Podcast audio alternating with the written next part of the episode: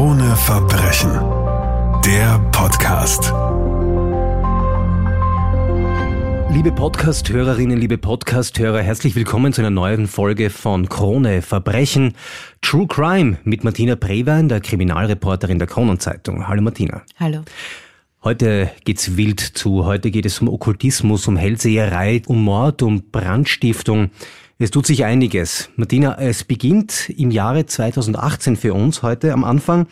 Und zwar mit einem Mord an einer Pensionistin in einer Villacher Wohnung in Kärnten. Was passiert an diesem Tag? Also diese Frau, wie man dann später herausfindet, ist schon Wochen davor ermordet worden. Die Leiche ist dann in der Wohnung gelegen, äh, wurde dann eben gefunden. Man hat dann gesehen, also sie wurde erwürgt. Dann hat man natürlich versucht, äh, im Umfeld dieser Frau zu recherchieren, weil klar war, dass da, da waren keine Einbruchspuren in dieser Wohnung und gar nichts. Also das heißt, sie muss ihren oder ihre Mörderin in die Wohnung selbst gelassen haben.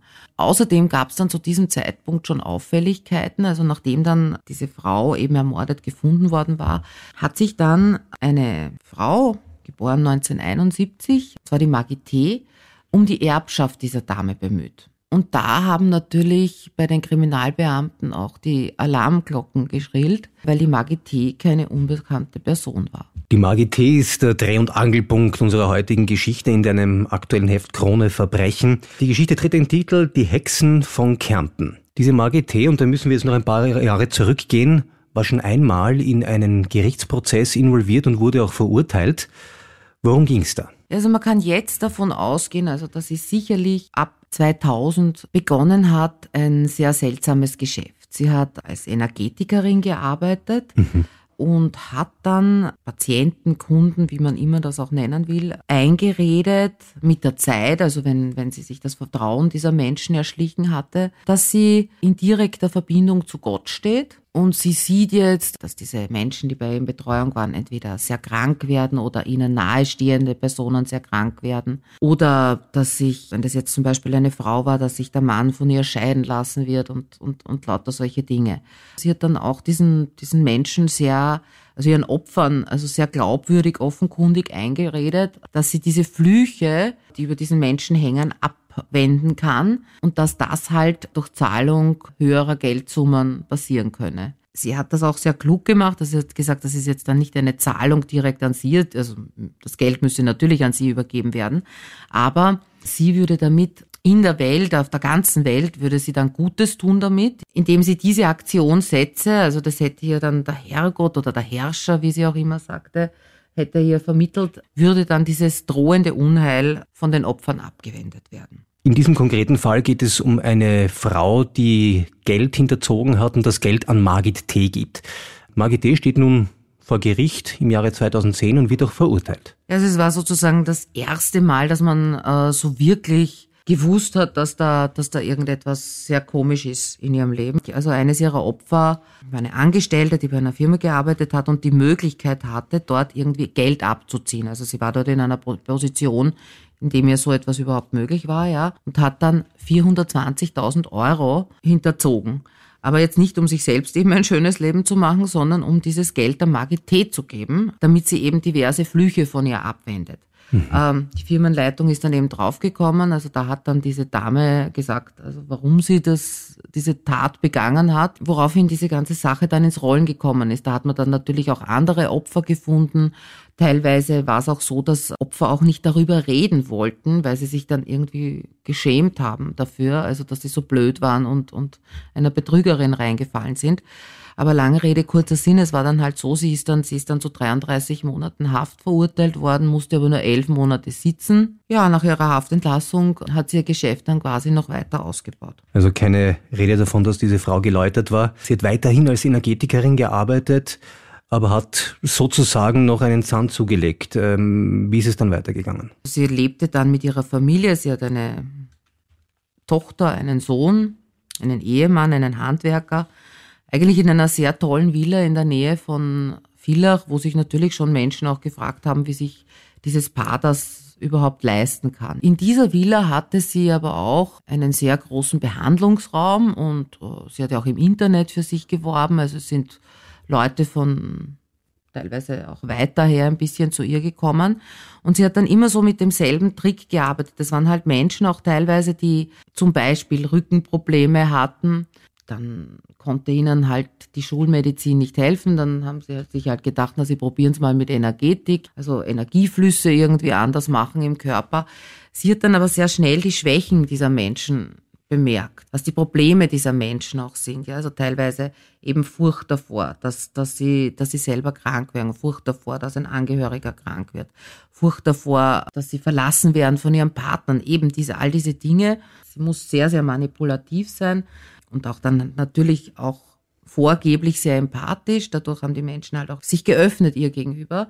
Und dann hat sie genau gewusst, welche Knöpfe sie bei ihnen drücken muss. Und dann hat sie halt auch angefangen, wirklich wilde Schauspiele zu führen. Also sie hat dann so gesagt, ja, also sie will das eigentlich jetzt nicht sagen, was sie da spürt und, und, und was das so ist. Dann hat sie halt irgendwann herausgerückt mit der Sprache und hat dann halt gesagt, ja, also sie weiß jetzt, also zum Beispiel mal, also bei einer Frau, ja, also es wird äh, der Mann demnächst, ihr Ehemann wird dann demnächst eine andere Frau kennenlernen und sich von ihr scheiden lassen, ja. Allerdings könne sie das eben abwenden, also das hätte mhm. der Herrgott ihr gesagt. Sie hat dann plötzlich mit einer anderen Stimme gesprochen, ja, also so, als würde sie wirklich Nachrichten von Gott empfangen, ja, also sie, hat, sie konnte ihre Stimme sehr gut verstellen. Sie hat dann WhatsApp hergezeigt oder SMS hergezeigt, die angeblich direkt vom Herrgott oder Herrscher, wie sie, wie sie das immer genannt hat, also diese höhere Macht hergezeigt hat, die waren immer in Großbuchstaben geschrieben und da waren natürlich genau die Anweisungen schon drinnen, also die an diese Frau oder an diesen Mann jeweils gegeben werden mussten. Und da hat es eben wirklich sehr, sehr viele Menschen gegeben, die dann dazu bereit waren, ihr sehr viel Geld zu geben. In Ihrem Haus bei Villach gab es ja diesen sogenannten heiligen Raum. Äh, was ist da genau passiert? Das war eben Ihr Behandlungsraum. Mhm. Also ich war dort auch mal drinnen, weil ich ein, ein Interview gemacht habe mit Ihrer Familie nach Ihrer Verhaftung. Also das war so ein, das ein Behandlungsraum gewesen, also wo halt so ein Bett, so ein Behandlungsbett war. Dann sind halt sehr viele Engeln und so etwas herumgestanden. Und dann hat es da auch so eine Bank gegeben, also so eine, eine Sitzbank, die man aber aufmachen kann, also aufklappen kann, die Sitzfläche. Und das war sozusagen die heilige Bank, wo sie dann immer dieses Geld, das ihr natürlich bar übergeben werden musste, reingelegt hat. Und dort könne es dann eben seine Kraft ausstrahlen. Sie ist dann mit diesem Geld, also hat sie ein sehr luxuriöses Leben gelebt. Also sie ist viel ins Casino gegangen, sie ist eine Spielerin, hat sehr viel Geld verloren, ist aber auch sehr, sehr viel mit ihrer Familie auf Reisen gegangen, also auf Luxusurlaube. Wie gesagt, dieses Haus gab es ja auch noch, hat sich auch ganz gutes Gewand gekauft und so, also sie hat jetzt, war jetzt nicht unbedingt sparsam. Wenn dann zum Beispiel ihre Opfer draufgekommen sind, dass sie da wieder mal auf einem Luxusurlaub ist mit ihrer ganzen Familie und die sie deshalb gefragt haben, ja, also ob sie das jetzt mit, möglicherweise mit ihrem Geld gemacht hätte. Äh, dann hat sie gesagt, na ja, äh, sie musste ja dort und dorthin fahren, weil sie muss in ihrer Funktion sozusagen als Abgesandte Gottes die ganze Welt von Unheil befreien und das kann sie jetzt nicht nur von viel heraus tun. Dieses Geschäft unter Anführungszeichen, das sie hier aufgebaut hat, als Hellseherin, Okkultistin, als äh, Medium, floriert, aber sie bekommt offenbar nicht genug. Und mittlerweile rekrutiert sie sogar schon zwei Frauen, die ihr bei ihren Machenschaften helfen, Martina. Ja, das sind natürlich auch Frauen gewesen, also die in okkulten Kreisen schon davor auch mhm. verkehrt hatten. Also die eine war eine Pensionistin, geschieden, relativ einsam. Die andere eine Ungarin, die erst vor kurzem nach Österreich gezogen war, ja, also noch nicht so lange, ein paar Jahre, mit einer kleinen Tochter, wo sich der Vater nicht um das Kind gekümmert hat, ja. Sie hat es dann irgendwie geschafft, dass diese zwei Frauen für sie auch zu arbeiten beginnen. Mhm. Also natürlich unentgeltlich, also für sie Kunden angeschleppt haben, ja, von ihrer großen Gabe überall herum erzählt haben. Und dadurch bekam sie eben mehr und mehr Kunden.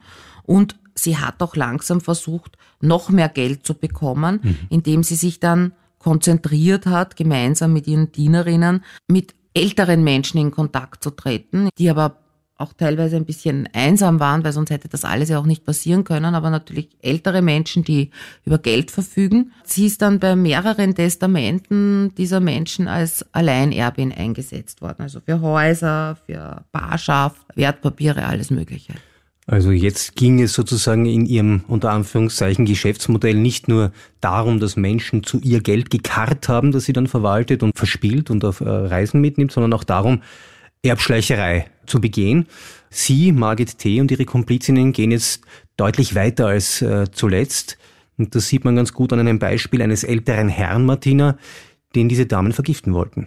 Das war auch diese jüngere Ungarin, die den Mann mitunter gepflegt hat. So ist sie mit ihm hm. überhaupt in Kontakt gekommen. Weil es ist ihm gesundheitlich nicht mehr so besonders gut gegangen. Der hat sie dann erzählt, also dass dieser Mensch, da war schon die Magité mit ihm auch sehr viel in Kontakt. Er hatte ja schon überschrieben gehabt, sein ganzes Vermögen, dass dieser Mensch unbedingt sehr rasch sterben sollte, weil sonst Unheil über die ganze Welt kommt. Mhm es besteht wirklich der dringende Verdacht, dass dann diese Ungarin eben versucht hat, ihn zu vergiften mit Maiglöckchen, mit einem Maiglöckchenbrei, den sie für ihn zubereitet hat und ihm quasi quasi in den Mund geschoben hat. Allerdings dürfte das, also dürfte sie Maiglöckchen mit Bärlauch verwechselt haben. Dadurch hat der Mann das natürlich überlebt und hat nichts gehabt. Aber es ist nach wie vor nicht wirklich geklärt, ob nicht noch einmal ein Mordanschlag auf ihn stattgefunden hat und wie er dann genau gestorben ist, weil er wurde dann, er war halt wirklich schon sehr betagt, es ist ihm sehr schlecht gegangen. Er wurde dann nach seinem Tod verbrannt, also man konnte keine Obduktion mehr mhm. machen oder keine Exhumierung seiner Leiche eben machen, um herauszufinden, woran er wirklich gestorben ist. Also das Ganze blieb dann irgendwie im Unklaren. Aber das Erbe dieses Mannes bekommen diese Frauen bzw. Margit nicht. Nein, weil ohnehin der Sohn des Mannes, nachdem dieser Mann gestorben war, das Testament angefochten hat und natürlich Recht bekommen hat, dann auch vor Gericht. Die drei Hexen von Kärnten wüten aber weiter und es geht nicht nur um Betrügereien, Erbschleicherei und versuchten Mord, sondern es geht auch um Brandstiftung. Ja, also da hat dann die Magité ihren Jüngerinnen befohlen, diverse Brandstiftungen zu begehen, mhm. also wirklich Häuser abzufackeln. Dafür gab es zwei Gründe. Das ist dann passiert in Häusern oder Wochenendhäusern oder Schuppen von Menschen, die sich ihr zuerst anvertraut hatten oder einst ihre Patienten waren, aber sich von ihr abgewandt haben. Also das, das war eine Art Racheaktion. Das Zweite, was noch war, also sie hat das in ihrer unmittelbaren Umgebung gemacht. Sie wollte in ihrem eigenen Haus letztlich einen Brand stiften, damit dieses Haus abbrennt, damit sie eine ganz hohe Versicherungssumme kassieren kann. Und diese Jüngerinnen haben ihr bei diesen Brandstiftungen sehr geholfen und sie hat das denen halt so erklärt, dass das gemacht werden müsse, weil sonst die Welt da untergeht äh, oder ganz großes Unheil über die Welt kommt. Ja, es werden Naturkatastrophen passieren, es werden ganz viele Menschen sterben und diese Frauen haben das offenkundig wirklich geglaubt. Und wir spannen jetzt wieder den Bogen zum Anfang dieser Folge. Es geht um den Mord an der Pensionistin in Villach. Da war ja wiederum eine Gehilfin von Margit T. involviert. Wie hat Margit T. es geschafft, diese Frau dazu zu animieren, diesen Mord tatsächlich zu begehen? Sie hat wieder mal mit ihren alten Tricks gearbeitet. Also sie hat gesagt, ja, also jetzt bin ich in Verbindung mit Gott, bekomme einen Befehl, hat dann eine alt, andere Stimme bekommen, so als würde Gott jetzt aus ihr sprechen. Dann hat sie im Handy SMS hergezeigt, wurden auch diese Befehle gegeben. Sie hat gewusst, dass diese Ungarin am empfänglichsten sozusagen für sie ist oder ihr am meisten glaubt und auch Angst vor ihr hatte. Also die war ja fast wie eine Sklavin auch. Sie ist dann eines Tages zu ihr gefahren, also sie hat sie schon dauernd versucht auch zu überreden, diese Pensionistin aus Villach umzubringen, weil sie eben die Erbschaft von der kassieren wollte und außerdem ist auch passiert, dass sich diese Frau von ihr abgewarnt hatte. Sie war nämlich auch schon von der Kripo vor ihr gewarnt worden. Also weil es bekannt geworden war, dass sie zu ihren Patientinnen, ich sage das mal unter Anführungszeichen, gehört hat. Auf jeden Fall also hat sie sich von ihr abgewandt. Daraufhin wollte die Margit P. unbedingt, dass diese Frau stirbt und wollte noch schnell ihre Erbschaft kassieren. Und hat dann eben versucht, diese Ungarin zu überreden. Was ihr zuerst nicht wirklich gelungen ist, weil die schon zurückgeschreckt hat davor. Die hat gesagt, ja, ich, ich ich schaffe das nicht, einen Mord zu begehen. Und dann kam sie ja mit dem Trick, dass sie gesagt hat, also diese Ungarin, wie gesagt, hatte eine kleine Tochter. Dann hat sie einen guten Zeitpunkt genutzt. Ja, also das Mädchen hatte wirklich Fieber. Und die Margit T. ist dann bei ihr daheim aufgetaucht, bei dieser Frau, und hat gesagt, naja, das Fieber ist jetzt nur der Anfang. Also wenn sie jetzt nicht diesen Mord begeht, dann wird das Mädchen sterben. Und die hat ja das wirklich geglaubt. Also sie hat gesagt, Margit hat gesagt, also es hat Gott ihr mitgeteilt und sie kann sich dadurch, kann sie eben den Tod ihres Kindes verhindern und sie hat dann diesen Mord begangen. Nach diesem Mord an der Pensionistin in Villach ergeben sich Ermittlungen der Kriminalpolizei und man kommt langsam peu à peu, Stück für Stück drauf, dass diese drei Frauen mit dem Kopf Margit T. in das Ganze involviert sind. Und im Zuge dieses Prozesses kommen immer mehr Details ans Tageslicht. Es wird auch bekannt, um wie viel Geld es insgesamt gegangen ist. Man weiß zwar natürlich nicht alles, weil sich viele Menschen vermutlich gar nicht gemeldet haben, dass sie auf Margit T. reingefallen sind. Aber von welchen Beträgen sprechen wir eigentlich? von vielen Millionen. Also sie hat sicherlich in, im Laufe der Zeit viele Millionen Euro erbeutet. Margit T. wird lebenslang verurteilt, ihre Komplizin aus Ungarn ebenso. Und dann haben wir noch die dritte Komplizin, Melita O., eine Pensionistin. Wie geht's mit der weiter? Die bekam dann drei Jahre Haft, weil sie hat ja bei keiner Mordtat mitgemacht. Ja, also die Margit war die Auftraggeberin dieses Mordes andere, diese Ungarin, hat diesen Mord ausgeführt. Aber es war so, dass alle Frauen für hochgradig geistig abnorm erklärt wurden. Wie haben diese drei Frauen innerhalb des Prozesses auf die Vorwürfe reagiert, eigentlich bevor sie verurteilt wurden? Diese zwei Jüngerinnen haben dann ja immer mehr erfahren, auch von der Polizei und waren da halt immer so in einem Wackel, in einer Wackelmeinung, weil sie ja wirklich jahrelang von dieser Frau manipuliert wurden, ja, und sich nicht vorstellen könnten, dass die keine Abgesandte Gottes sein konnte, mhm. ja. Irgendwie haben sie es dann schon kapiert, dass sie von ihr benutzt worden sind. Die Maggie T. hat anfangs behauptet, auch sogar noch dann vor Gericht, dass sie wirklich mhm. über diese Kräfte verfüge. Dann ist sie umgeschwenkt, hat offenkundig geglaubt, also das tut ihr vielleicht besser, ja, für das Urteil, also dass sie dann gesagt hat, sie, sie ist eine Betrügerin, aber keine Mörderin. Das hat ihr natürlich dann niemand geglaubt. Und sie wurde, wie schon vorher erwähnt, tatsächlich zu lebenslanger Haft verurteilt.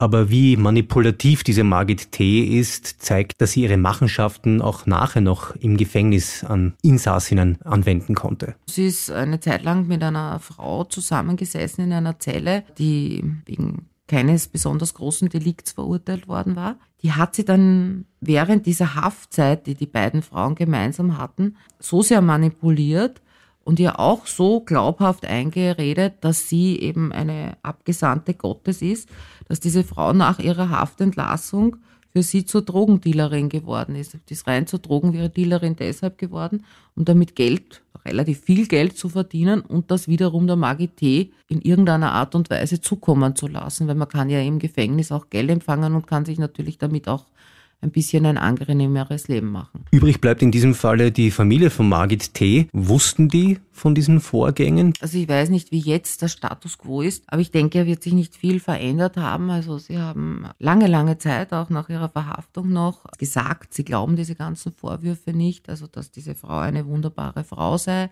Natürlich, dass sie niemals etwas davon gemerkt hätten. Und natürlich gab es auch ein gerichtspsychiatrisches Gutachten über die Magit. Was hat das ausgesagt? Also das hat ausgesagt, dass sie wirklich brandgefährlich ist, mhm. ja, und dass sie unverbesserbar wahrscheinlich sein wird. Darum ist anzunehmen, dass sie wirklich bis an ihr Lebensende im Gefängnis bleiben wird. Martina Brewein, Kriminalreporterin der Kronenzeitung, vielen Dank. Vielen Dank.